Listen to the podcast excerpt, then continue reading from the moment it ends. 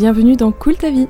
Cette pointe de sarcasme illustre parfaitement que tout n'est qu'une question d'interprétation et de point de vue. À toi de voir lequel tu préfères. Je suis Alicia, consultante en organisation et gestion de projet, et ici je te propose d'entrevoir l'organisation comme un moyen de créer ta vie sur mesure pour concrétiser tes projets avec un maximum de sérénité. Alors si tu cherches à booster ta motivation, vaincre la procrastination ou encore optimiser ta productivité dans ton entreprise, tu es au bon endroit. Hello à toi et bienvenue sur ce nouvel épisode du podcast Cool ta vie. Aujourd'hui, je m'attaque à un sujet très important et dont on parle beaucoup en organisation et en entrepreneuriat de manière générale. J'ai nommé la procrastination ou l'art de remettre les choses au lendemain. Je pense qu'absolument tout le monde dans sa vie a déjà eu affaire à Madame Procrastination au moins une fois, pour toutes sortes de choses et de raisons, hein, que ce soit dans ton job d'entrepreneur ou salarié, pour réaliser des tâches dans ton travail, lancer des projets, rendre un dossier, mais aussi dans le cadre de ta vie plus perso, pour, euh, je sais pas, les tâches ménagères, la réservation des vacances, aller faire le plein de ta voiture ou que sais-je. Et le problème de la procrastination va souvent bien au-delà du simple fait de ne pas avoir fait quelque chose, parce que ça peut impacter ben, la productivité, euh, faire prendre du retard dans certaines échéances et obligations qu'on a. C'est quelque chose qui peut générer beaucoup de stress et de charge mentale puisque c'est un peu comme si on laissait une application euh, ouverte en arrière-plan sans arrêt. Et ça peut aussi impacter ben, la qualité de notre travail, la confiance et l'estime qu'on a de nous-mêmes aussi très fortement. Et donc, résultat des courses, bah, tu finis par te sentir peut-être incapable, tu finis par être stressé, anxieux, frustré, mais aussi à culpabiliser, parce que la grande majorité du temps, on a bien conscience qu'on procrastine et donc on entre dans un espèce de cercle vicieux qui aggrave le truc. Et je reviendrai d'ailleurs dessus euh, plus tard. Donc bref, je pense que le décor est bien posé, je suis pas ici pour te blâmer ou remuer encore plus le couteau dans la plaie, bien au contraire. Parce que s'il y a bien une chose par laquelle j'ai envie de commencer cet épisode, c'est de dire et te souligner et t'encadrer que non, la procrastination n'a rien à voir avec la volonté, contrairement à ce qu'on peut dire et penser parfois. Il ne suffit pas toujours de se mettre un coup de pied au cul pour agir et sortir de la procrastination, et tu en seras aussi convaincu que moi à la fin de cet épisode. Je vais donc t'exposer rapidement les différents types de procrastination pour contextualiser et je vais te présenter un modèle en quatre éléments qui te permettra d'identifier la raison de ta procrastination et de prédire même à l'avance si tu vas procrastiner sur quelque chose. Et enfin, une solution étape par étape pour en sortir. Pour commencer, petit rappel des différents types de procrastination. Premièrement, il y a la procrastination intentionnelle, c'est celle où tu décides clairement et délibérément de remettre quelque chose à plus tard, soit parce que tu n'as pas le temps, tu n'as pas envie, mais quoi qu'il en soit, tu l'as décidé de ton plein gré. Deuxièmement, il y a la procrastination inintentionnelle, c'est celle où tu décroches malgré toi tout le temps euh, de la tâche sur laquelle tu essayes de te concentrer. Troisièmement, il y a celle qu'on pourrait qualifier de la mauvaise procrastination parce que c'est celle qui risque de te mettre vraiment dans la merde euh, parce que tu ne fais pas ce que tu devrais faire, du style tes impôts, pour être un petit peu euh, dans le thème du moment. D'ailleurs, au moment où je poste l'épisode, si t'as pas fait tes impôts, je crois que c'est trop tard. Et enfin, en quatrième, la procrastination utile. Et je voudrais particulièrement mettre l'accent sur celle-ci parce qu'on l'oublie souvent. Autant notre corps et notre cerveau ne nous facilitent pas toujours la tâche quand il s'agit de le comprendre et de déjouer certains biais, autant il reste parfois bien fait et ça nous permet alors de ne pas trop tirer sur nos ressources et de finir en épuisement complet ou en pétage de câble ou quoi que ce soit. Maintenant que tu as ça en tête, je vais te parler d'une équation en quatre éléments qui te permettra d'identifier, voire même de prédire pourquoi tu procrastines ou pourquoi tu procrastineras. Il est important de remettre à César ce qui lui appartient. Je ne l'ai pas inventé moi-même, c'est quelque chose que j'ai tiré d'une vidéo de PsychoQuack que je trouve pour le moins génial, donc je te mettrai la source en description. Euh, donc dans cet épisode, je m'appuie notamment sur cette vidéo, euh, sur ma propre expérience bien sûr, et sur d'autres sources via mes formations, livres, etc. Donc let's go pour les explications sur les quatre grandes causes de la procrastination. Le premier élément de cette équation, c'est la valence émotionnelle liée à la tâche. En français, ça veut dire que plus une tâche te crée un sentiment négatif et pas cool, plus tu auras tendance à l'éviter et donc à la procrastiner. Par exemple, tu dois faire ta facturation, c'est quelque chose qui te saoule, qui te met en colère ou quoi que ce soit, donc tu vas avoir tendance à l'éviter et à la remettre à plus tard sans arrêt. C'est clairement le grand critère le plus fréquent qui fait qu'on rentre en évitement émotionnel euh, pour ne pas faire face en fait à l'émotion qu'on ne veut pas voir, donc on procrastine. Je reviendrai dessus juste après pour te l'expliquer plus précisément parce que c'est vraiment hyper important. Le deuxième élément de cette fameuse équation, c'est l'utilité perçue de la tâche. Donc en clair, plus une tâche te semblera inutile, moins tu auras de motivation pour la faire et donc plus tu vas procrastiner. C'est quelque chose qui peut être un peu subjectif parce que parfois certaines tâches sont utiles mais on s'en rend pas compte et vice versa. Le troisième élément de cette équation, c'est le délai entre l'effort et la récompense. Ce qu'il faut comprendre ici, c'est que notre cerveau, il est très branché sur le plaisir immédiat, je vous l'ai dit euh, plein de fois dans mes autres épisodes de podcast, il est câblé comme ça en fait, et c'est pour ça qu'il nous poussera toujours à choisir l'option qui semble la plus simple et la plus rapide, et celle qui euh, nous fait le plus envie sur le moment. Et c'est donc un des critères qui peut te faire procrastiner, parce que plus le bénéfice de ton effort sera lointain, plus tu auras tendance à procrastiner. Je reviendrai aussi là-dessus, mais c'est aussi pour ça que les objectifs long terme peuvent parfois poser souci sur la motivation et le passage à l'action. Et enfin, le petit dernier, c'est la tolérance à l'effort et l'attente entre l'effort et la récompense. Donc en fait, en fonction de ta propre tolérance à l'effort, plus une tâche te semblera difficile et, dure, plus ça risque de coincer et te faire procrastiner. Le truc, c'est que parfois c'est pas facile à évaluer et parfois on se fait surprendre entre ce qu'on avait imaginé et ce que c'est réellement en termes de difficulté. On connaît tous ce moment où on se dit non mais là tranquille, euh, je fais ça, ça, ça et c'est plié et on n'en parle plus. Et au final, une fois que t'es engagé dedans, quand les péripéties s'en mêlent, etc., c'est plus la même et on perd un peu la motive et c'est là qu'on se met à procrastiner. Et j'ai envie de vous donner l'exemple qu'il donne notamment dans la vidéo euh, pour mettre en évidence à quel point la charge mentale est un effort contrairement à ce qu'on croit parfois. Donc dans l'étude en question, des chercheurs ont mené une expérience où euh, les cobayes devaient marcher sur une certaine distance et on leur laissait le choix de porter un seau d'eau soit depuis le début de la course, soit partir du milieu. Et la majorité a choisi de prendre le seau dès le début, ce qui peut paraître complètement euh, absurde parce qu'en fait ça demande de fournir un effort physique qui sera plus intense du coup, mais finalement le simple fait de penser qu'il faudra prendre le seau au milieu du chemin était un, effort qui était apparemment euh, trop intense pour que les gens choisissent de le prendre dès le début. Donc c'est finalement que la charge mentale était trop importante. Donc pour résumer ce que je viens de te dire là sur euh, les quatre éléments dont j'ai parlé de, l'équation, Premièrement, il y a la valence émotionnelle liée à la tâche. Deuxièmement, c'est l'utilité perçue de la tâche. Troisièmement, le délai entre l'effort et la récompense. Et quatrièmement, la tolérance à l'effort. Donc en clair, si tu procrastines, c'est sûrement qu'un de ces quatre éléments-là pêche, ce qui te donne déjà euh, des bonnes pistes et des leviers actionnables pour en sortir, en plus de ce que je vais te donner après dans la solution euh, pratique et concrète. Ok, maintenant que tu as mieux compris les raisons de la procrastination, je me dois quand même de te dire que parfois c'est plus complexe que ça, hein, parce qu'il y a toutes sortes de facteurs qui jouent et qui influent sur euh, ces quatre éléments que je t'ai présentés juste avant, comme euh, l'anxiété, euh, l'estime de soi, la rumination, etc., etc.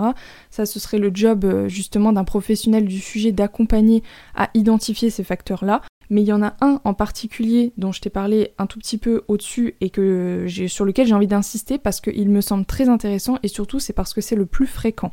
C'est celui qui est lié à la gestion de nos émotions et à notre façon de réagir face à un problème ou à une difficulté. Je m'explique. Il y a des personnes qui, face à un problème, vont réagir en trouvant des solutions. Donc en clair, ils vont par exemple aller chercher euh, un tuto sur comment faire ce qu'ils ne savent pas faire, comment résoudre leurs bugs, etc. D'autres vont réagir en en cherchant du soutien, donc ça va se traduire par le fait d'aller demander de l'aide autour de soi. Tiens, euh, comment est-ce que tu fais tes factures? Moi je sais pas le faire, j'y arrive pas, ça me semble compliqué, etc.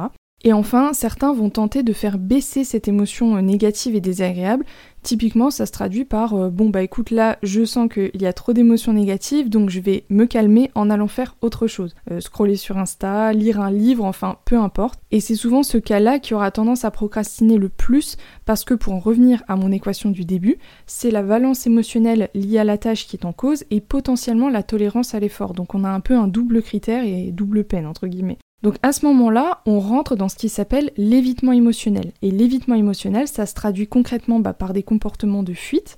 C'est le cas du fait d'aller fumer une cigarette, de faire des achats compulsifs, d'aller faire le ménage. Donc ça c'est aussi ce qu'on peut appeler un peu plus communément la procrastination active, c'est-à-dire qu'on est quand même en train de faire quelque chose, on est occupé, mais pas ce sur quoi on devrait. Et l'évitement émotionnel, c'est aussi le cas bah, des non-comportements et de la procrastination qu'on dit passive, comme le fait bah, de ne pas prendre de décision, d'attendre le dernier moment pour faire quelque chose, de tomber dans les distractions du style les réseaux sociaux, la mouche qui vole, le chat, etc. Et ce qu'il faut conscientiser et comprendre avec ce phénomène-là, c'est que l'évitement émotionnel, bien que ce soit très efficace sur le court terme, ça ne l'est pas du tout à long terme, parce que c'est très très coûteux à mettre en place et surtout c'est très coûteux à répéter, parce que pour que ce soit efficace, il faut le reproduire à chaque fois. Et dans les faits absolus, c'est même pas une solution puisqu'en fait l'émotion elle est toujours là au final. C'est juste qu'on l'a mis en salle d'attente quoi. Et en bref, ça peut être un vrai cercle vicieux qui crée de la souffrance parce que l'évitement va avoir tendance en plus à figer le problème euh, puisqu'en fait on l'a constamment sous le nez donc ça va l'amplifier, ça va le densifier et ça va le rendre encore plus énorme que ce qu'il était à la base.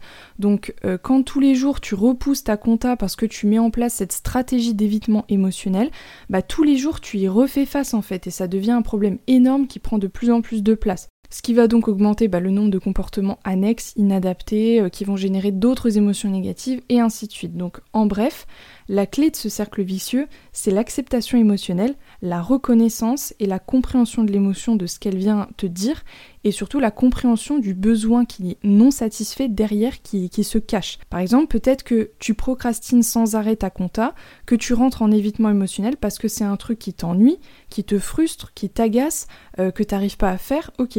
Donc là, l'idée, c'est on note les émotions. Ennui, d'accord. Euh, c'est quoi le besoin non satisfait qui peut se cacher derrière l'émotion de l'ennui?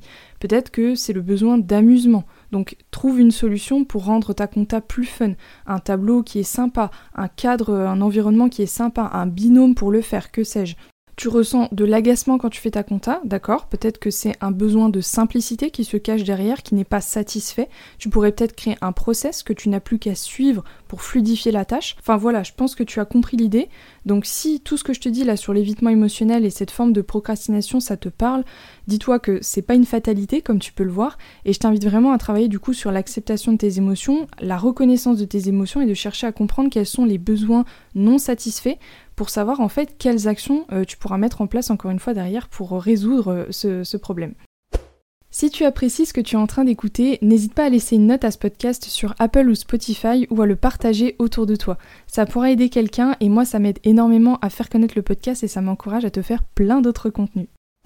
Je passe à la dernière étape de cet épisode qui est comment se sortir de la procrastination. Et en vrai, tu as déjà de belles pistes à explorer avec tout ce qu'on a vu juste avant. Mais pour vraiment t'aider à dire ciao à cette procrastination, voici donc quatre étapes ou plutôt euh, conseils à suivre.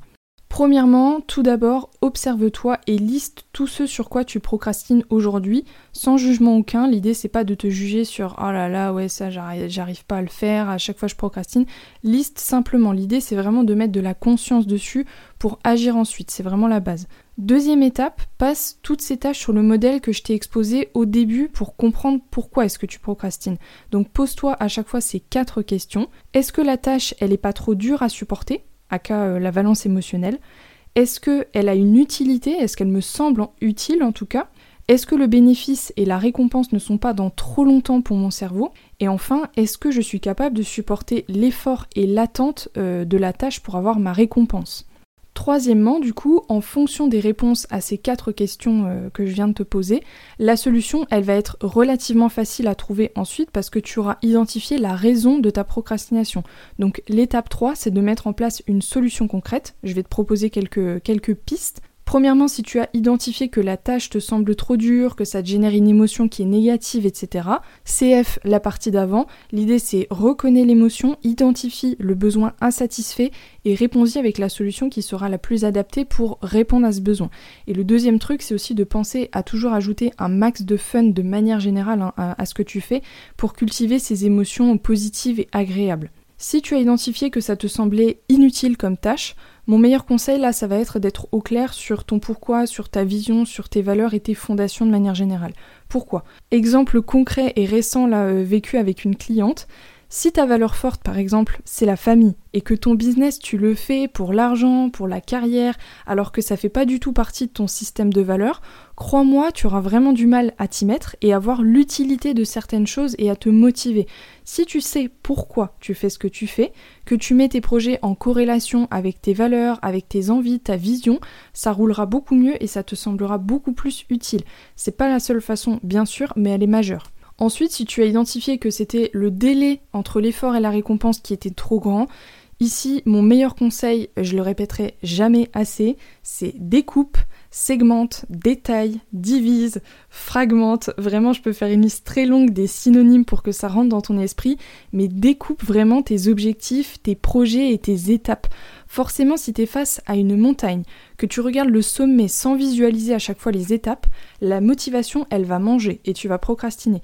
Tout comme on fait pas une rando de 1000 km sans étapes ou dormir et manger entre temps, on n'atteint pas un objectif ou un projet sans sous-objectifs et étapes claires concret, réaliste et simple. L'idée, c'est finalement de réduire vraiment euh, le délai entre l'effort et la récompense. Et enfin, si c'est l'effort qui te semble trop intense à supporter et à fournir, l'idée ce serait aussi de simplifier et de découper, mais aussi de mettre en place des rituels qui te permettent de te récompenser. On oublie un peu trop souvent et ça passe souvent à la trappe ce truc-là, mais ça va permettre de réduire justement le gap entre l'effort et le moment où tu auras ta récompense finale. Si tu sais que l'effort sera intense justement, il vaut mieux ajouter sur ton chemin des petites choses euh, tout, tout, au long du chemin pour te récompenser. Et enfin, en quatrième, un, dernier grand conseil pour vaincre la procrastination, c'est de réduire au maximum les frictions et éloigner tout ce qui pourrait te distraire. En fait, de la même façon qu'un ancien fumeur qui vient d'arrêter, s'il passe tout son temps que avec des fumeurs dans son entourage, la friction, elle va être énorme et la tentation aussi en fait. Ça va vraiment lui demander de mobiliser une force de volonté colossale pour ne pas reprendre une clope. Donc si quand tu bosses, tu sais que avoir ton portable à proximité, ça risque de te distraire, bah sors-le de la pièce, mets-le en mode avion. L'idée, c'est vraiment éloigne les distractions possibles et ce qui potentiellement pourrait te faire tomber en procrastination.